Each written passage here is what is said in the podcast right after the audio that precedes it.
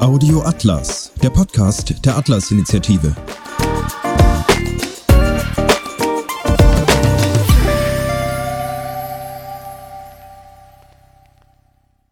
W wie Vogue.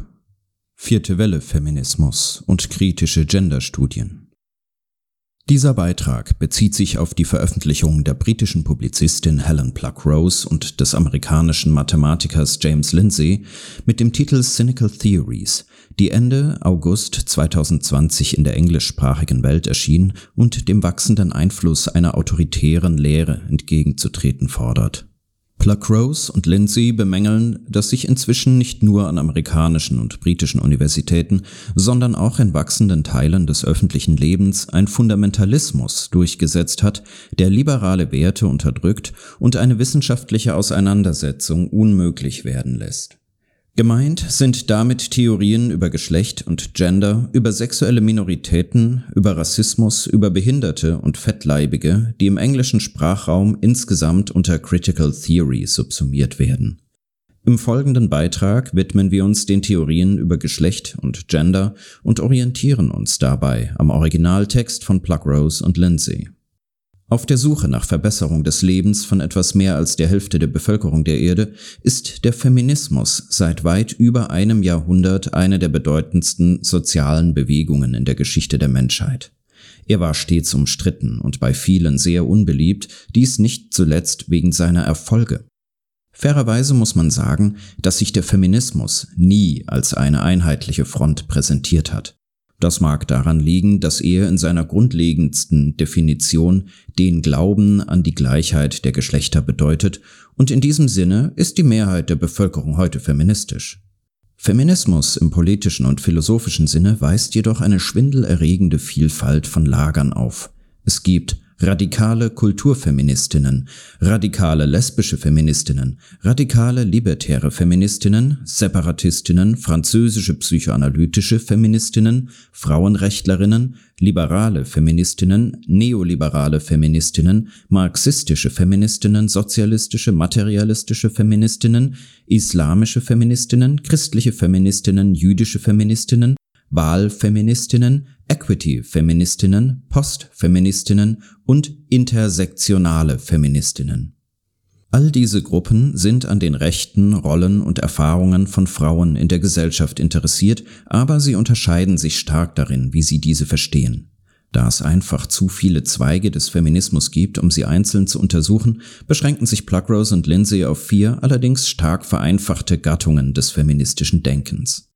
Liberaler Feminismus, radikaler Feminismus, materialistischer Feminismus und zuletzt intersektionaler Feminismus.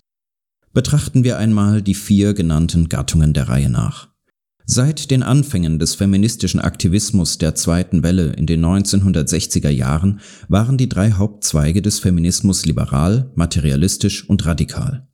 Der liberale Feminismus war die am weitesten verbreitete Form des Aktivismus und arbeitete schrittweise daran, alle Rechte und Freiheiten einer liberalen Gesellschaft auf Frauen auszuweiten. Er war sehr populär und formte erfolgreich die Landschaft der Gesellschaft um, insbesondere am Arbeitsplatz. Die beiden anderen Feminismen, das heißt der materialistische und der radikale, waren auch im Aktivismus präsent und dominierten stark die feministische Wissenschaft. Materialistische Feministinnen beschäftigten sich damit, wie Patriarchat und Kapitalismus zusammenwirken, um Frauen einzuschränken, insbesondere am Arbeitsplatz und zu Hause. Daher stützen sich ihre Theorien in unterschiedlichem Maße auf den Marxismus und den Sozialismus im weiteren Sinne. Radikale Feministinnen hingegen stellten das Patriarchat in den Vordergrund und betrachteten Frauen und Männer als unterdrückte und unterdrückende Klassen. Sie waren Revolutionäre, mit dem Ziel, die Gesellschaft umzugestalten, das Konzept von Geschlecht aufzulösen und das Patriarchat und den Kapitalismus zu stürzen. Am wichtigsten ist zu verstehen, dass der liberale feministische Ansatz die meiste Unterstützung in der Gesellschaft genoss, aber der radikale und materialistische oder anders genannt sozialistische Feminismus die Hochschulen dominierte, besonders ab den 1970er Jahren. Dies begann sich in den späten 1980er und 1990er Jahren zu ändern, als eine neue Generation von Theoretikerinnen erfolgreich einen anspruchsvolleren Ansatz für eine neue Generation von Aktivistinnen verpackten, nämlich die postmoderne Theorie, die wir schon kennengelernt haben. Dieser Ansatz war angewandter Postmodernismus, der die Identitätsunterdrückung als real akzeptierte und damit die Postmoderne für den feministischen Aktivismus relevant machte. Er beinhaltete Aspekte der Queer-Theorie, der postkolonialen Theorie und insbesondere der kritischen Rassentheorie, von der er das Konzept der sogenannten Intersektionalität übernahm, eine der vielen Formen der Identitätstheorie. Die liberalen, materialistischen und radikalen Ansätze, die den Feminismus über weite Strecken des letzten Jahrhunderts geprägt hatten, wurden fast vollständig durch den neuen intersektionalen Ansatz verdrängt. Sie veränderten den Charakter des Feminismus grundlegend, sowohl im populären Bewusstsein als auch in der akademischen Welt. Der neue Ansatz des Vierte Welle Feminismus neigte dazu, Klassenfragen zu vernachlässigen und konzentrierte sich auf die Identität in Form von Rasse, Geschlecht und Sexualität, anstatt sich um die gemeinsame Identität von Frauen im Sinne von Schwesternschaft zu versammeln. Intersektionale und Queer-Feministinnen leugneten, dass Frauen gemeinsame Erfahrungen haben und verkomplizierten, was es überhaupt bedeutete, eine Frau zu sein.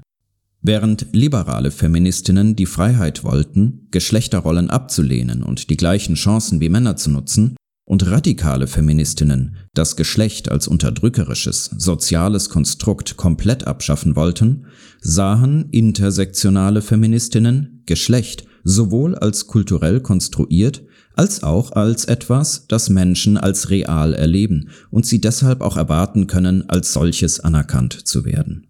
Von außen betrachtet scheint der intersektionale Ansatz knirschend, zänkisch und unverständlich. Er untergräbt sich selbst wegen kleinlicher Differenzen und Missstände. Dies geschieht zum Beispiel durch Aufrufe an die verschiedenen unterdrückten Stämme, sich gegenseitig zu unterstützen unter dem Banner der Verbündeten oder der Solidarität.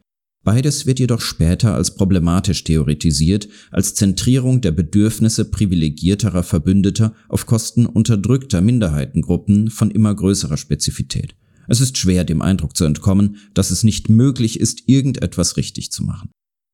Am wichtigsten ist, dass die Intersektionalität ihren Aktivistinnen einen neuen Sinn für ihre Ziele verleiht, da sie ihnen die Möglichkeit gibt, neue Probleme zu hinterfragen und neue Anschuldigungen zu erheben, vor allem gegeneinander. Zum Beispiel beschuldigte ein Großteil des schwarzen feministischen Denkens und der kritischen Rassentheorie, den Feminismus weiß zu sein und rassenrelevante Probleme zu ignorieren aufgrund der korrumpierenden Einflüsse des weißen Privilegs. Mit anderen Worten, in der Phase der angewandten Postmoderne wurde die Vereinigung verschiedener Gruppen mit Minderheitenstatus unter einer einzigen Flagge der Unterdrückung als der einzig richtige Weg gesehen, Feminismus zu betreiben. Geschlecht wurde in einer neuen, angewandten postmodernen Konzeption zu etwas, das von und mit Menschen gemacht wird und was wir alle einander antun. Das intersektionale Denken führte völlig neue Arbeitslinien ein, nicht nur innerhalb der Gesellschaft, sondern auch innerhalb des Feminismus selbst.